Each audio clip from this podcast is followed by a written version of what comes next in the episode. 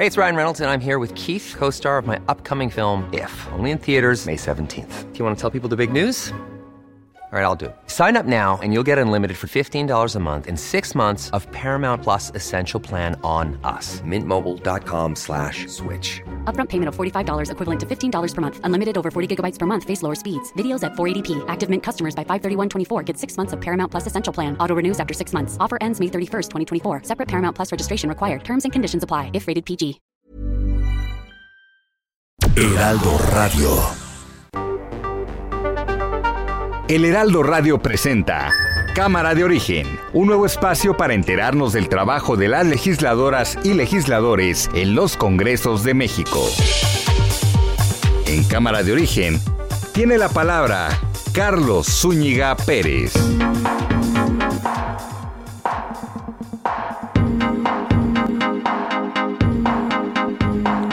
Buenas tardes, gracias por acompañarnos en esta nueva emisión de Cámara de Origen. Les habla Carlos Zúñiga Pérez.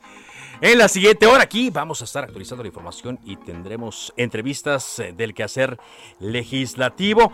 Vamos a platicar sobre pues, el camino que está siguiendo la reforma eléctrica porque aunque PRI, PAN y PRD dicen que pues no es momento todavía, el ah, partido Morena del presidente sigue avanzando en este camino Vamos a ver cómo van las eh, cosas el día de hoy. Por lo pronto escuchemos cómo van las noticias a esta hora del día. Entonces lo que planteé ayer para los jóvenes eh, eh, fue no pierdan su autenticidad, anclense en la izquierda. Ya se detuvieron a nueve, perdón, a tres de nueve de los fugazos. Ya, hoy en la mañana se informó en el gabinete de seguridad y se tiene identificados a los que participaron. Juan Pablo Devoto, que está como director de Nacional Financiera. Él pasa a Hacienda. A la Subsecretaría de Egresos, donde eh, está todavía Victoria Rodríguez, que, va, al Banco de México. Al Banco de México. Se emitieron 78 votos a favor, 21 votos en contra y 10 abstenciones. En consecuencia, con fundamento en el artículo 28 constitucional, el Senado de la República aprueba la designación que el titular del Poder Ejecutivo Federal realizara a favor de la ciudadana Victoria Rodríguez Ceja como integrante de la Junta de Gobierno del Banco de México a partir del primero de enero del 2022. Bueno, pues el, como lo escuchábamos en voz de la presidenta de la mesa directiva del Senado, es muy seguro que el Banco de México tenga por primera vez eh, una gobernadora, Victoria Rodríguez Ceja, fue avalada el día de hoy y ya como integrante de la Junta Directiva del Banco de México, Victoria Rodríguez Ceja puede ser propuesta por el presidente para ser la primera eh, gobernadora de el Banco de México. Esta tarde un operativo de la Marina se está llevando a cabo en la colonia Jardines Alcalde, en Guadalajara. En la zona hay elementos a pie apoyados por un helicóptero que sobrevuela la zona a muy baja altura y expectativa en torno a este operativo. Recordemos que en las últimas semanas en el estado de Jalisco han estado ocurriendo cosas en cuanto a eh, la lucha contra el cártel de Jalisco, nueva generación. Tatiana Cloutier, la secretaria de Economía, dio a conocer que de aprobarse la propuesta de los Estados Unidos sobre los incentivos fiscales que el gobierno daría en aquel país para alentar la fabricación de autos eléctricos, México podría responder con represalias comerciales. Ah, ¿qué tal? Represalias comerciales, dice Tatiana. El presidente Andrés Manuel López Obrador informó que este mes iniciará la aplicación del refuerzo de la vacuna contra la COVID-19, pero será a adultos mayores, ya sea eh, una tercera dosis o los que faltan, segunda dosis, también asegurarse de que vayan en el esquema completo. Bueno, y ante la variante Omicron, hoy por cierto ya se confirmó el tercer caso de esta variante en los Estados Unidos y ante el panorama sobre todo de, incertidumbre porque no se conoce mucho todavía en torno a esta nueva cepa, el presidente Joe Biden anunció medidas para la próxima semana. Entre estas destacan que los viajeros que lleguen a Estados Unidos, sobre todo por vía aérea, tengan que presentar pruebas PCR realizadas apenas 24 horas antes. Y también obligatoriamente el uso de cubrebocas a nivel interno. A través de redes sociales, el guitarrista Carlos Santana anunció que fue sometido a un procedimiento cardíaco por lo que canceló sus conciertos ya planeados en el mes de diciembre en Las Vegas, Nevada.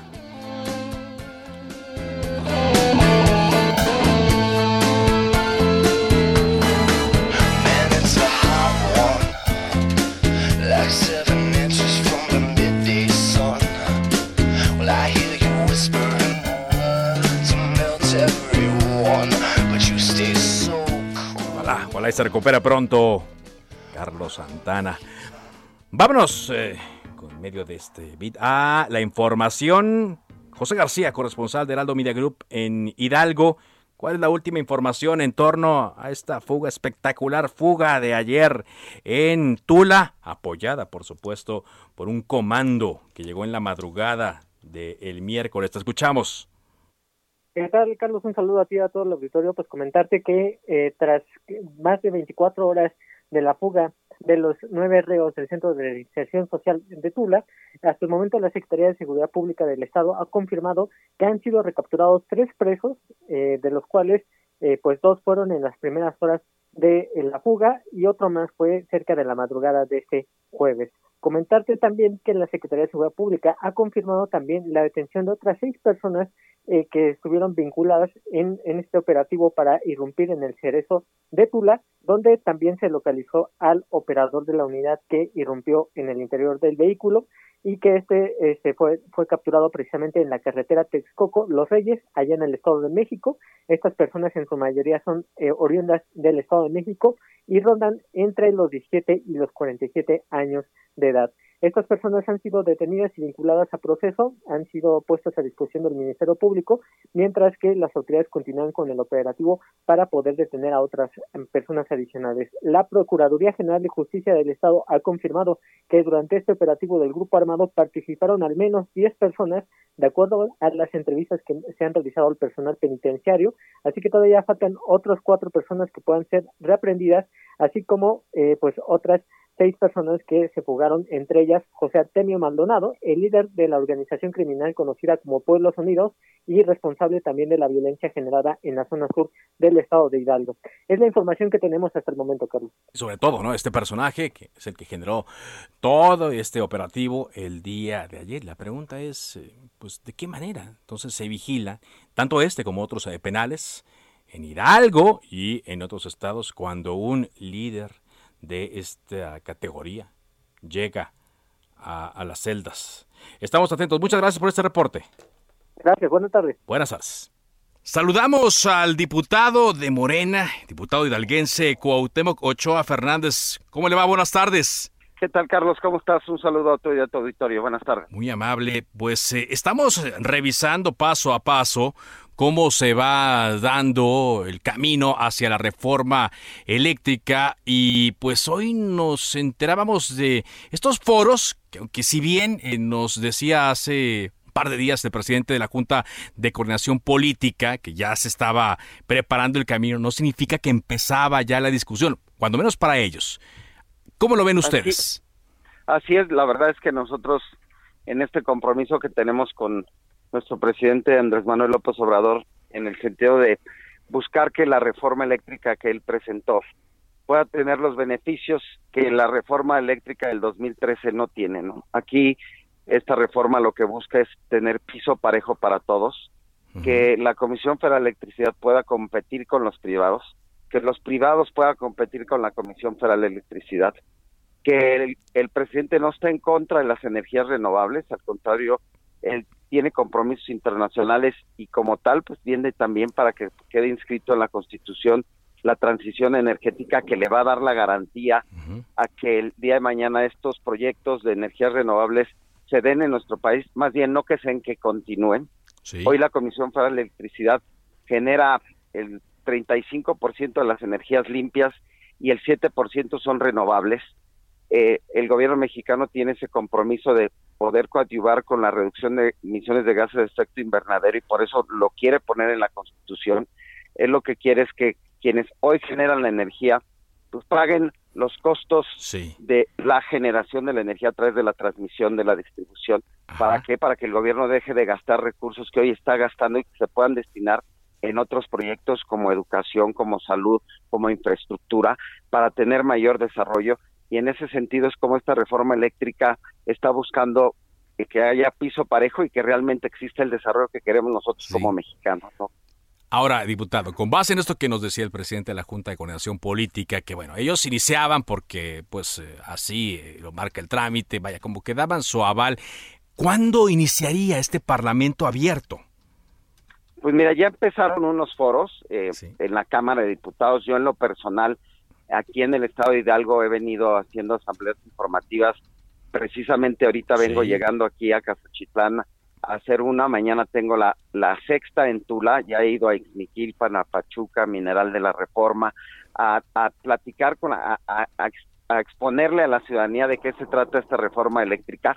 Lo que ha dicho también el presidente de la Cámara es que podamos invitar a los dueños de estos proyectos, no a sus no a sus representados, sino a ellos para poder discutir y ver cómo podemos generar que esta reforma eléctrica tenga el beneficio que estamos buscando. No estamos cerrados a, recibir una propuesta que tenga un beneficio como lo tiene esta reforma eh, eléctrica, que no tengamos lo que se tiene con la reforma energética del 2013, que comprar energía a los privados, porque así está estipulado en los contratos leoninos que se dieron y que, y que desgraciadamente han generado pérdidas de alrededor de 450 mil millones de pesos al gobierno mexicano.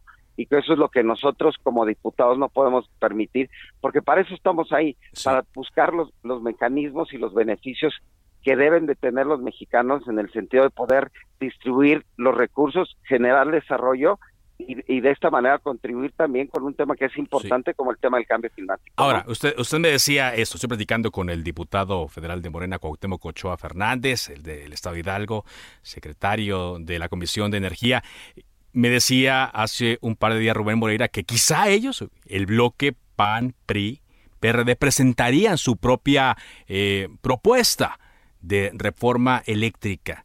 ¿La considerarían? Mira, si tiene los beneficios que, que nosotros estamos buscando que trae esta reforma eléctrica, eh, claro que seremos abiertos a poder intercambiar puntos de vista y si es necesario mejorarla para que nosotros podamos cumplir con nuestros electores, con nuestro país, para generar desarrollo y de esta manera estar a la vanguardia en este tipo de energías que también son muy importantes, ¿no? Así es. Ahora, eh, yo le preguntaba también por los tiempos, porque es lo que mucho de nuestro auditorio también nos ha preguntado, toda vez que ayer también platiqué con el eh, senador Ricardo Monreal y me decía que pues él, por los tiempos, ¿no? Decía, en este, en este periodo ya no es factible, evidentemente se tendría que hacerse después del 15 de febrero, o quizá le proponía hasta un periodo extraordinario. extraordinario. ¿Ustedes también lo contemplan así?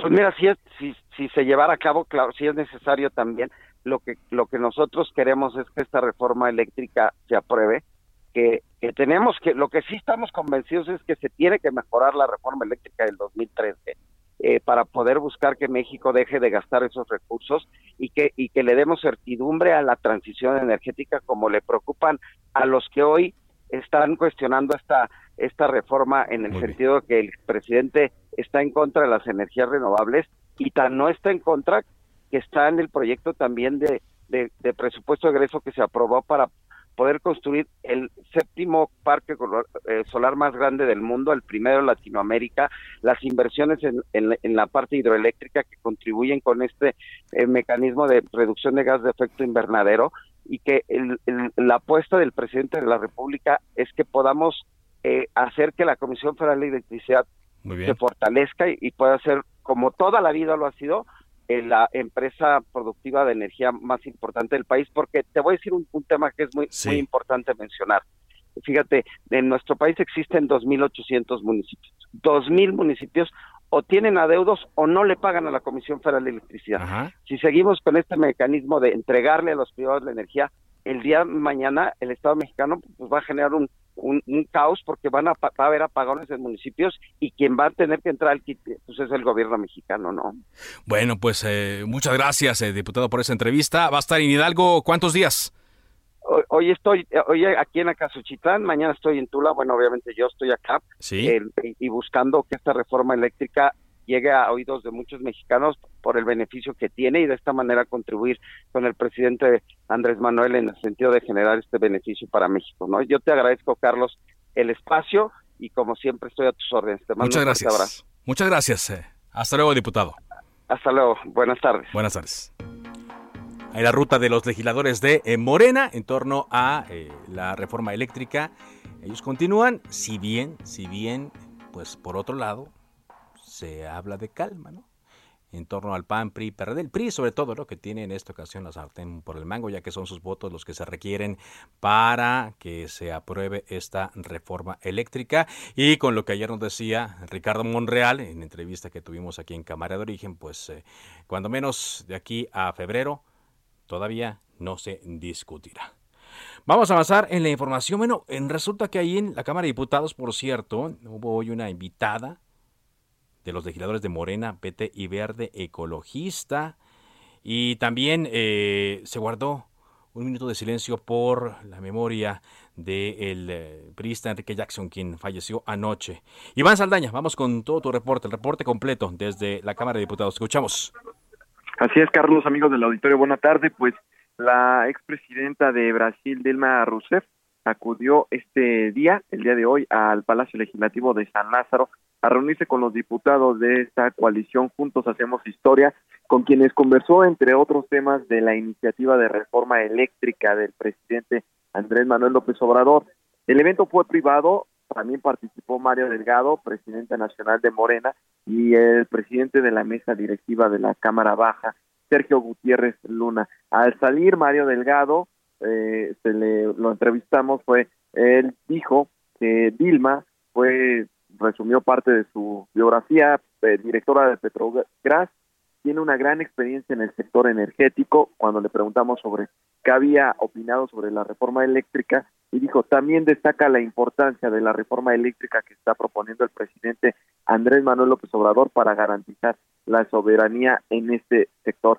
Eh, de acuerdo al líder nacional de Morena, pues era vital que los diputados que hoy conforman la alianza Juntos Hacemos Historia pues se reunieran, escucharan a Dilma Rousseff por la experiencia que ella vivió en Brasil, sobre todo dice porque las transformaciones en los pueblos no son en línea recta, siempre se tiene a la derecha ahí amenazante como ocurrió en Brasil, que dieron prácticamente un golpe de estado a través de parlamento que no tenía mayoría. Y pues bueno, también Ignacio Mier Velasco, eh, líder de los diputados de Morena, calificó a Dilma como una mujer de convicciones, firme, consistente, congruente, valiente y gran presidenta de Brasil, que dice luchó contra la dictadura y también contra el neoliberalismo. Eh, por otra parte, también, eh, pues, Carlos, el, el Pleno de la Cámara de Diputados, ya en la sesión, guardó este jueves un minuto de silencio por el fallecimiento del político Enrique Jackson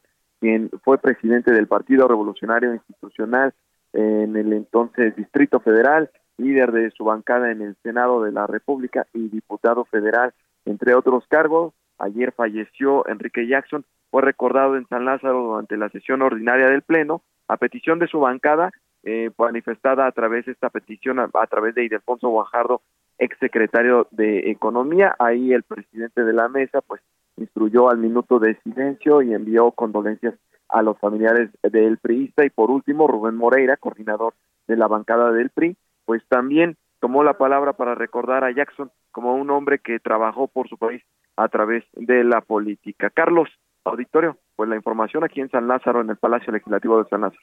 Muy bien, gracias, gracias por este reporte. buenas tardes. Buenas tardes, fíjate lo que son las cosas, ¿no? Eh, a quién recurren ahora en eh, el Congreso los sus aliados, ¿no? Yo me acuerdo mucho que en el sexenio pasado vino a la presentación del programa eh, Hambre Cero, quien fue el antecesor y mentor de Dilma Rousseff, Lula, presidente Lula da Silva. Vino, lo trajeron Enrique Peña Nieto y eh, Rosario Robles, cuando era secretaria de Desarrollo Social. Lo trajeron para presentar el programa Hambre Cero. Ya después eh, hizo algunas críticas, ¿no? El expresidente Lula, quien luego estuvo en la cárcel, ¿no? Ahora, recordemos que Dilma Rousseff fue suspendida y después fue depuesta como presidenta de Brasil por el Senado, ya que pues la acusaban de corrupción básicamente, la acusaban de usar préstamos de los bancos estatales para ocupar, eh, ocultar déficit de los presupuestos, corrupción y bueno, y mal manejo de la administración eh, pública. Y después de haberla suspendida, de haber sido suspendida en mayo de 2016, Dilma Rousseff fue destituida por completo en el mes de agosto de 2016, cuando ella acababa de ser reelecta. Bueno, la habían reelecto en 2014. De esta forma terminaron como 13 años de gobiernos del Partido del Trabajo que habían comenzado justamente con el periodo de Luis Ignacio Lula da Silva en 2013. Y ahora, pues la señora destituida, que por cierto, eh, no, pues no parece que fuera algo muy, muy, muy cerrado el procedimiento de destitución. Fueron 61 senadores a favor y 20 en contra es decir, no estuvo tan, tan, tan reñida, y ahora viene a recomendar Dilma Rousseff, quien fue destituida por un órgano de contrapeso, que pues se mantengan las mayorías para evitar que ocurran lo que pasó en Brasil. ¿Qué cosas y a qué aliados se recurren en estas épocas? Son las 4 con 21. ¿Cómo estás, Ángel? Ángela de Llano, buenas tardes. ¿Cómo andan las redes? ¿Cómo andan la web? Carlos, ¿cómo estás? Buenas tardes. Buenas tardes. Pues vamos con información, si te parece, de heraldodemexico.com.mx. Nos da a conocer información que cura, Carlos, los puentes del 2022. Ah, ¿te, acuerdas que habíamos hablado y que la gente nos lo había encargado? Saca tu libretita, por, favor, para que apuntes. Primero de enero, año nuevo. Claro. 7 de febrero, el festivo por el Día de la Constitución. Se va al 7. Exactamente. 21 de marzo, día del natalicio de Benito Juárez. Pero ese, ese para cuándo se mueve. Ah, caray. pues aquí dice 21 de marzo, déjame. Ah, déjame. Ah, no, pues que cae el lunes, efectivamente. Ah, pues mira, aquí te voy siguiendo. Aquí te voy sí, saca el calendario, por favor. Primero de mayo, día del trabajo. 16 de septiembre, ese día que el que sea, pero ese se toma, ¿no? 16 de septiembre. 21 de noviembre, el de la Revolución Mexicana. Y 25 de diciembre, Navidad. Así que Acto seguido. Sí, es que todos los, que mencionas efectivamente son los lunes, ¿no? Los lunes más cercanos a la festividad. Sí, así, acto seguido. hay unos que coinciden. Vamos a, vamos a reservar, este Carlos, para las vacaciones. pues es que esa es la idea, supuestamente esa es la idea, ¿no? Acuérdate la idea original. Y, recordemos que también por ahí había una iniciativa, platicamos aquí con la legisladora del PRI, que querían pues tener más puentes incluso, ¿no? Mover más para, para que se recupere la economía. Bueno. Oye, y pero antes, antes de que reserve, vamos a la siguiente nota de Heraldo de México. José Fraín Torres, el ex coordinador de difusión científica y cultural de Baja California Sur, asegura que todos los puntos turísticos están en riesgo de ser las puertas por donde entraría la variante Omicron. ¿Todos los puertos turísticos de México? Todos los pues puntos, los puntos turísticos. Son un montón. Pues sí, exactamente. Está usted pensando en Cancún, quizás es el primero que se viene a la mente, ¿no? Uno de los más populares. Claro, es que llegan vuelos de todos lados. Exactamente, a Acapulco. Este, este científico que precisamente es de Baja California Sur, pues ahí en Los Cabos, ¿no? La Paz. Bueno. Loreto, todo. Bueno, Así que pues una buena y otra no tanto. Así que vamos con otra información. El gobierno de Estados Unidos anunció que va a reiniciar el controvertido programa fronterizo de la era Trump, Quédate en México. Es un programa que obliga a los solicitantes de asilo a esperar en México a sus audiencias, ¿no? Pues, pues el, muro, ¿no? ¿Qué tal? El muro, exacto. El muro, de, Trump, Y que termina pagando México, pues a través de los impuestos de todos nosotros. Que es parte seguramente de lo que se habló, que no se mencionó, se habló en la reciente cumbre allá en Estados Unidos. Así es. Oye, y otra de las tendencias es la ratificación de la maestra Victoria Rodríguez Ceja como nueva integrante de la Junta de Gobierno del Banco de México. Y hace 28 minutos el senador Ricardo Monreal subió un, un video dando a conocer esta aprobación. Vamos a escuchar parte de este audio del senador Monreal.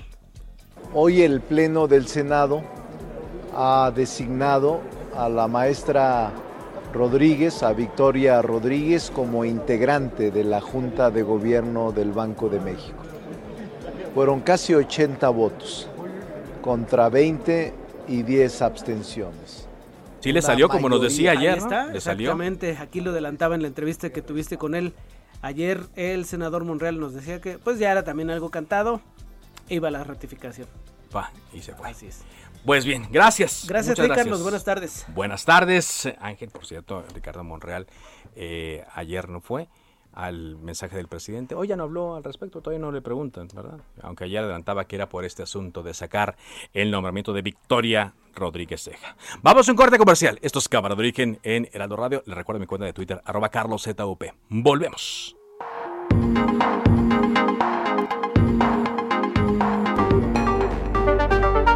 Se decreta un receso. Vamos a un corte, pero volvemos a Cámara de Origen con Carlos Zúñiga Pérez.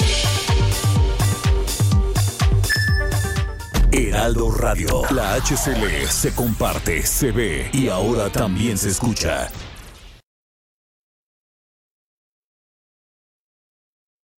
Heraldo Radio 98.5 FM, una estación de Heraldo Media Group, transmitiendo Hey, I'm Ryan Reynolds. Recently, I asked Mint Mobile's legal team if big wireless companies are allowed to raise prices due to inflation. They said yes. And then when I asked if raising prices technically violates those onerous two year contracts, they said, What the f are you talking about, you insane Hollywood ass? So to recap, we're cutting the price of Mint Unlimited from $30 a month to just $15 a month. Give it a try at mintmobile.com slash switch. $45 upfront for three months plus taxes and fees. Promo rate for new customers for limited time. Unlimited more than 40 gigabytes per month. Slows. Full terms at mintmobile.com. Desde Avenida Insurgente Sur 1271, Torre Carrachi, con 100.000 watts de potencia radiada. Se reanuda la sesión. Volvemos a Cámara de Origen con Carlos Zúñiga Pérez.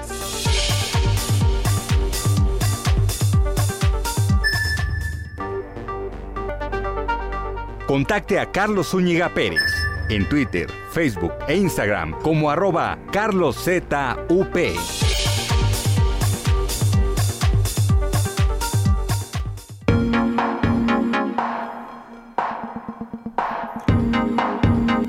Avanzamos en Cámara de Origen, reabrimos la sesión cuando son las 4 de la tarde con 30 minutos tiempo del centro de México.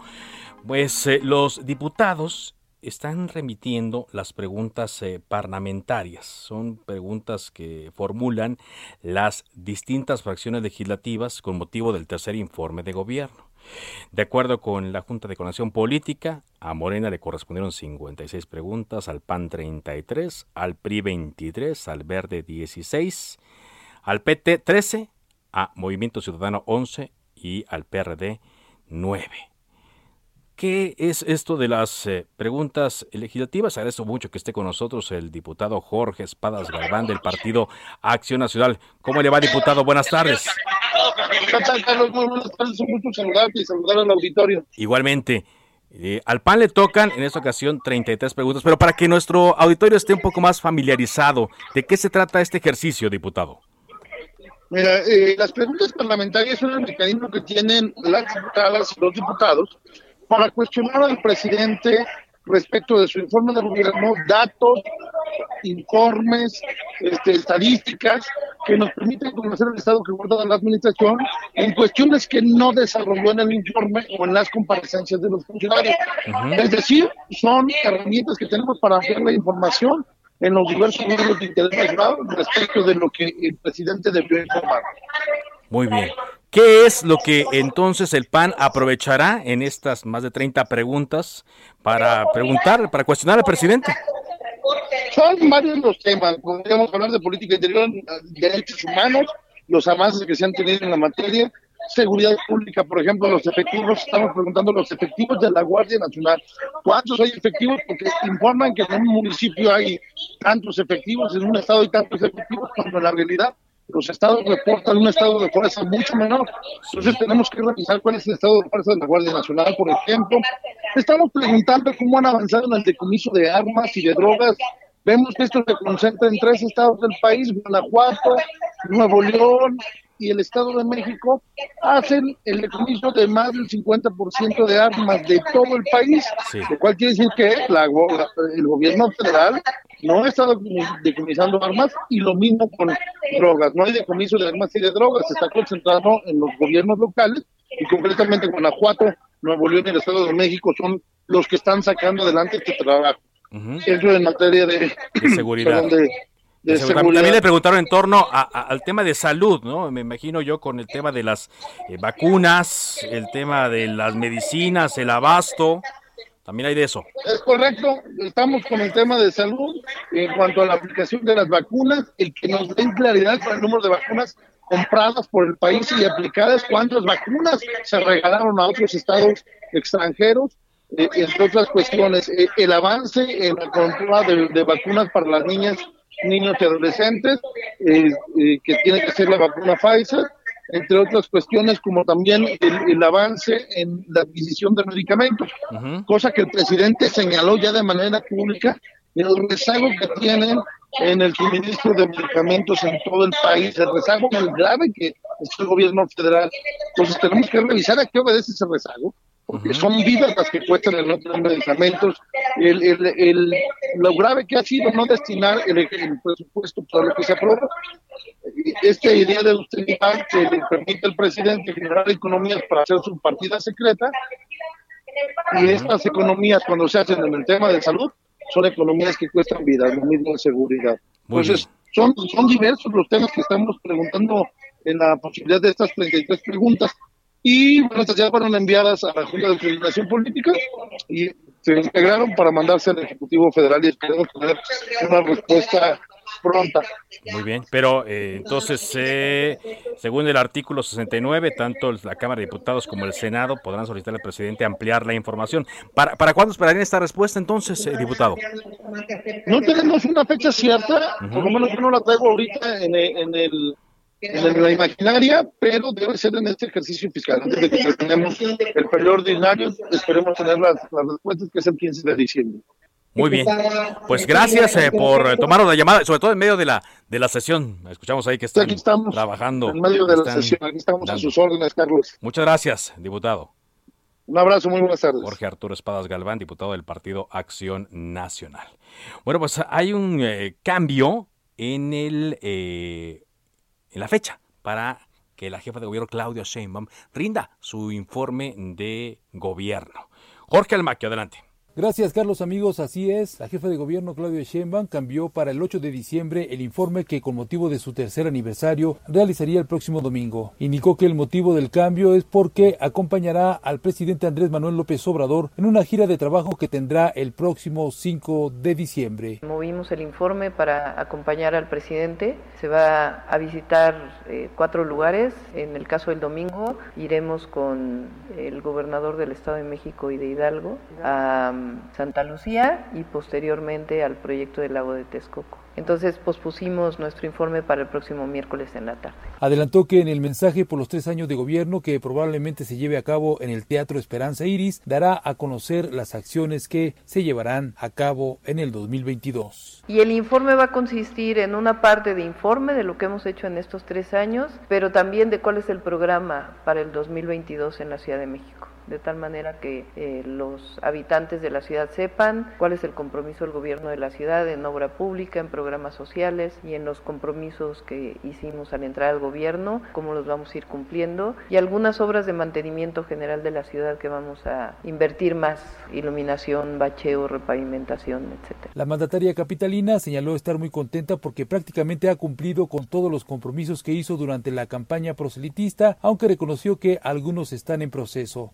Que el evento a tres años de su gestión se llevará a cabo de una forma modesta, como siempre lo han hecho, y tendrá algunos invitados especiales en los que podría estar el presidente de la República, Andrés Manuel López Obrador. Carlos amigos, el reporte que les tengo. Buena tarde. Muchas gracias, gracias eh, por este reporte. Efectivamente hay un en la Ciudad de México, dentro del eh, código fiscal que está por discutirse en eh, el Congreso de esta Ciudad de México, llama la atención un impuesto, un impuesto que podría aplicarse a cada entrega que hacen las distintas plataformas, las distintas aplicaciones De acuerdo a lo que contempla este paquete fiscal 2022, la Secretaría de Finanzas de la Ciudad de México eh, presentó, las presentó como adiciones. Plantea un impuesto del 2% que tendrán que pagar las aplicaciones o plataformas dedicadas al reparto de alimentos o productos de cualquier tipo, pues hacen uso de la infraestructura de la ciudad. Y de acuerdo con la iniciativa, para adicionar este impuesto, la pandemia por COVID-19 ocasionó la aceleración del crecimiento del comercio electrónico, beneficiando económicamente a las empresas dedicadas a la entrega de alimentos, productos, víveres, por lo que deben contribuir a la ciudad, dice en sus argumentos. Actualmente las personas físicas o morales que operan, utilizan y administran aplicaciones y plataformas informáticas para el control, programación o geolocalización en dispositivos fijos o móviles han evolucionado ofertando la entrega de alimentos, paquetería, víveres o cualquier tipo de mercancía dentro de la Ciudad de México y que para dicha prestación hacen uso, y aprovechan la infraestructura capitalina. Y bueno, pues eh, esto significaría que empresas como, pues ¿cuál le gusta? Uber, Eats, Didi, Food, Rappi, Corner Shop, Amazon, Mercado Libre, entre otros, eh, tendrían que pagar un impuesto especial del 2% sobre el total de ventas de las apps entregadas. Y el concepto por esto es uso de infraestructura de la Ciudad de México. Aquí está muy claro en la explicación de motivos. Recordemos que ya hay un eh, impuesto que se aplica a las apps de transporte como Uber y Didi y esto, de acuerdo a la ley, se destina al fideicomiso del peatón en la capital.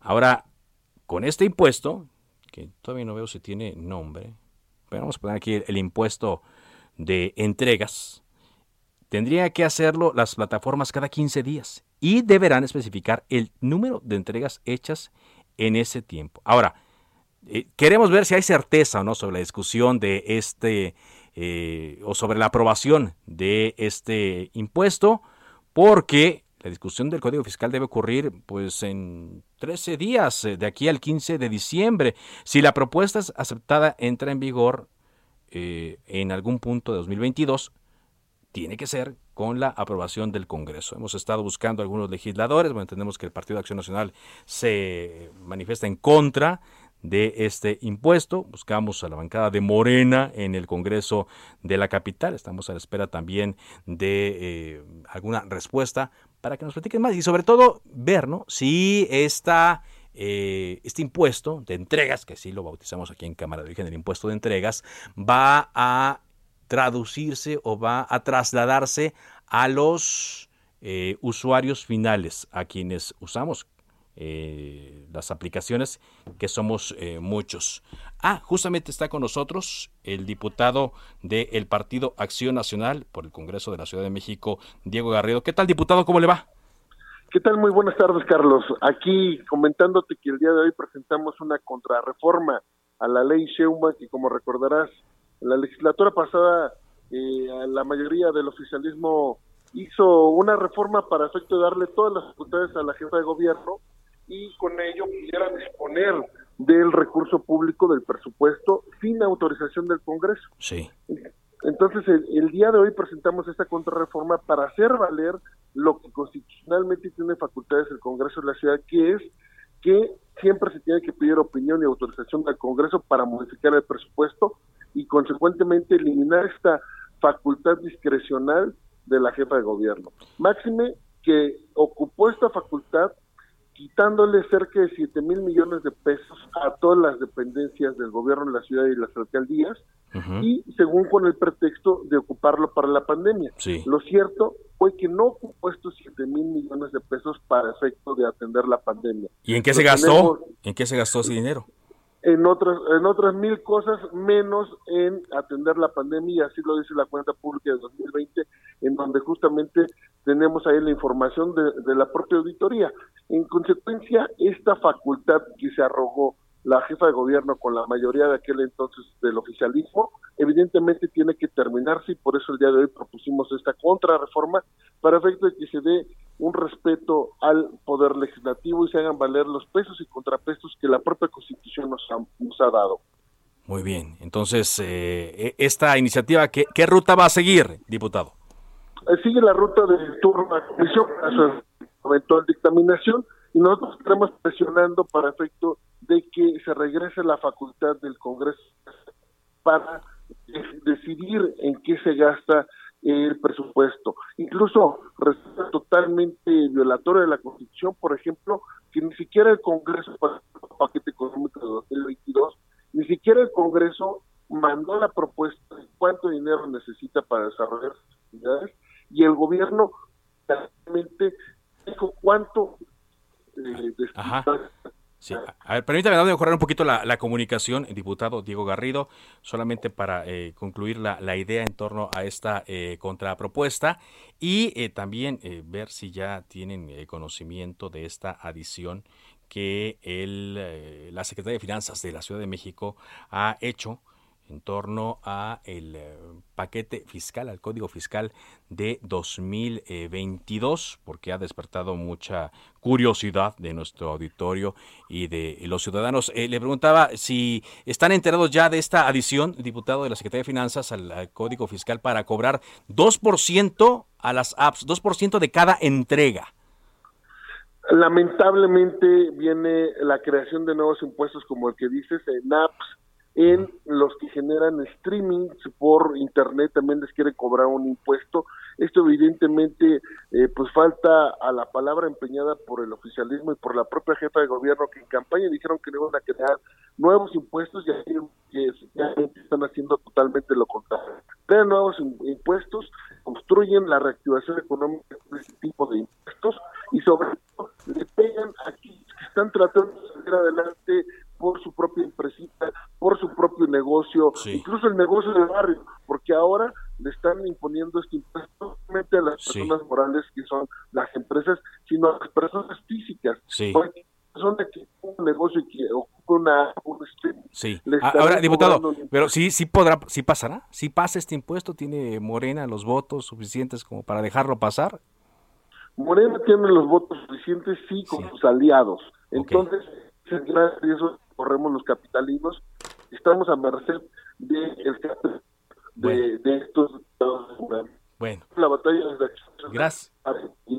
Gracias, gracias, eh, diputado, por, por esta entrevista. Estaba cortando ya un poco al final, pero básicamente nos dio la información. Ahora, eh, desde eh, hoy, ya la jefa de gobierno, Claudia Sheinbaum, pidió al Congreso que no le mueva ninguna coma a esta propuesta afirmó que el gasto para la capital fue elaborado con mucho profesionalismo y con él se busca una recuperación económica similar a la que se registró en 2019. Entonces, eh, señaló que mm, este presupuesto se va a la infraestructura, principalmente de transporte público. Dice que se van a comprar trenes para el tren ligero, que también eh, parte de esta inversión se va a ir y además dice sobre las críticas de la oposición, estoy leyendo directamente del Heraldo de México, sobre las críticas de la oposición, señala que el gobierno capitalino pone oídos sordos a sus propuestas. Sheinbaum dijo que no se toman en cuenta porque tienen un pensamiento retrógrada. Así es que, pues casi, casi el mismo camino que el presupuesto federal, el presupuesto de la Ciudad de México. Vámonos eh, contigo, Leticia Ríos, corresponsal de Heraldo Media Group en el Estado de México. ¿Qué pasa finalmente con el presidente municipal de Tlalnepanta? Te escuchamos. Hola, ¿qué tal, Carlos? Eh, buenas tardes, un gusto saludarte. Carlos, pues la semana pasada el presidente municipal de Tlalnepantla, eh, Raciel Pérez Cruz, había mandado una solicitud al, ante el Cabildo para retirarse de su cargo de manera definitiva a partir del 6 de diciembre próximo, es decir, 26 días antes de concluir la administración.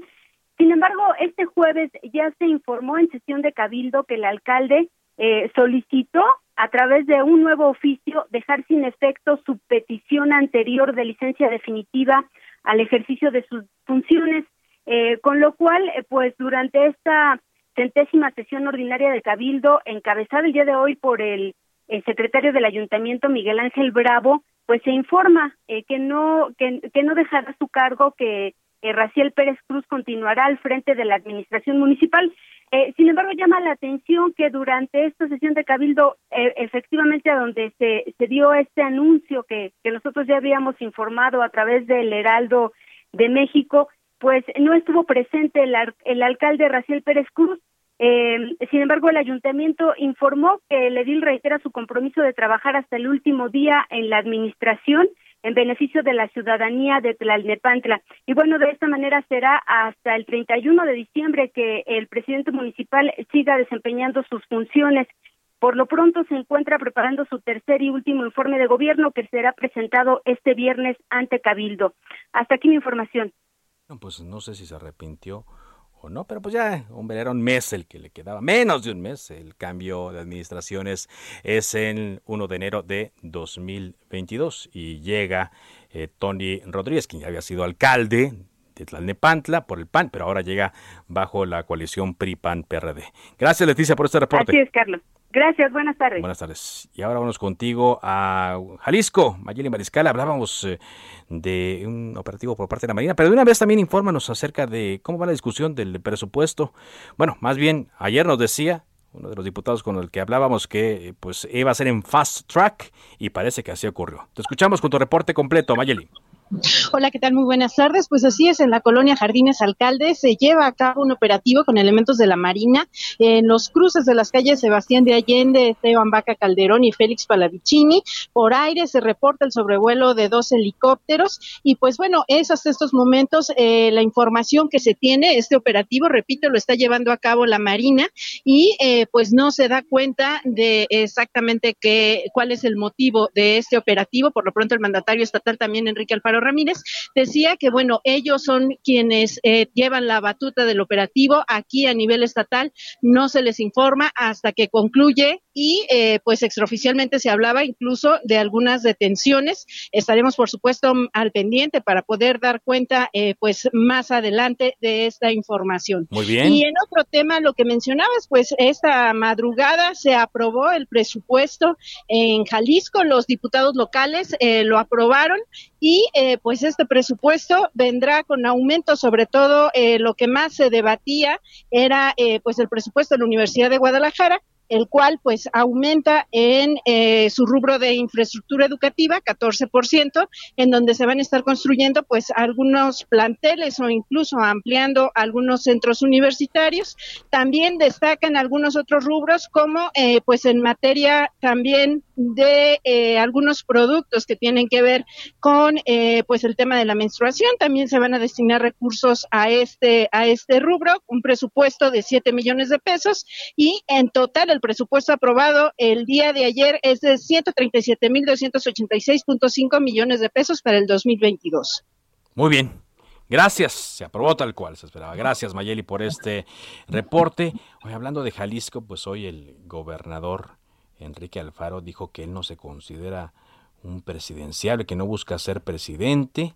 Dice, por cierto, a propósito de algunas encuestas que estuvieron circulando el día de hoy, eh, que se siente honrado de ser tomado en cuenta en la medición, pero dice que faltan varios capítulos por transcurrir y dice no busca ni trabaja para estar en la boleta electoral. Mm, ¿Será?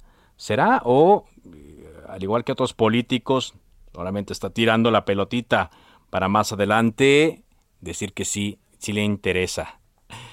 Vámonos contigo, Carlos Navarrete, porque nos estaban reportando un bloqueo en la autopista del Sol. ¿De qué se trata? Eh, buenas tardes. Efectivamente, comentarte que miles de maestros de la Coordinadora Estatal de Trabajadores de la Educación bloquean por completo la autopista del Sol en Chilpancingo para exigir al gobierno de Evelyn Salgado Pineda atención a diferentes demandas laborales.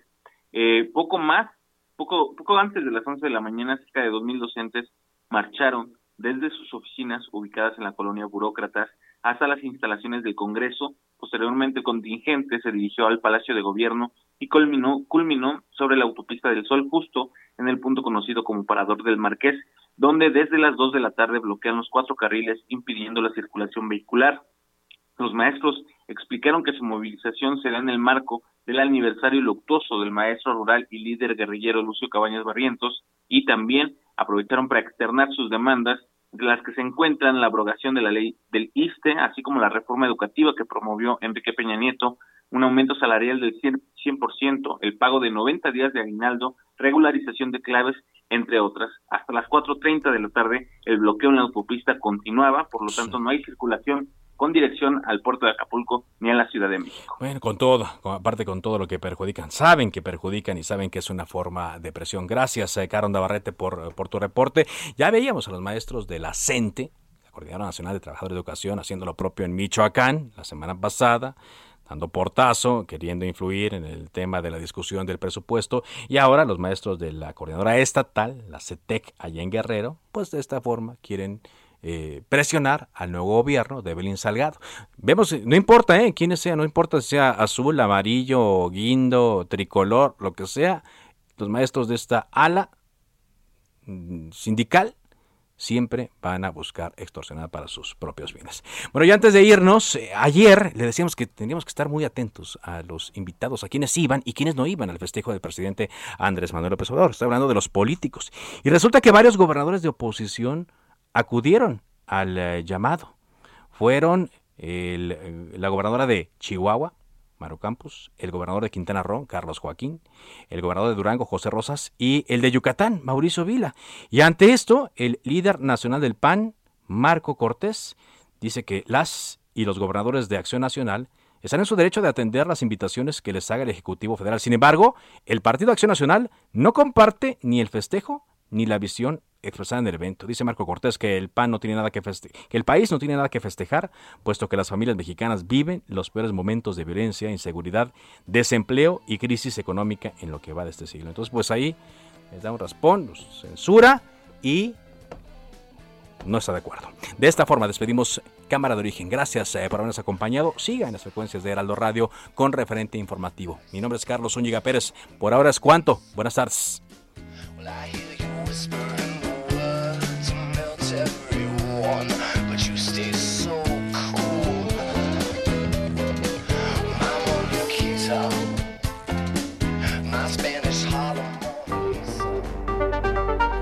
Se cita para el próximo programa.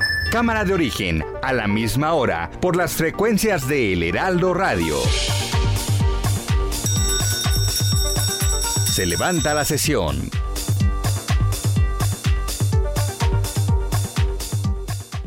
Heraldo Radio.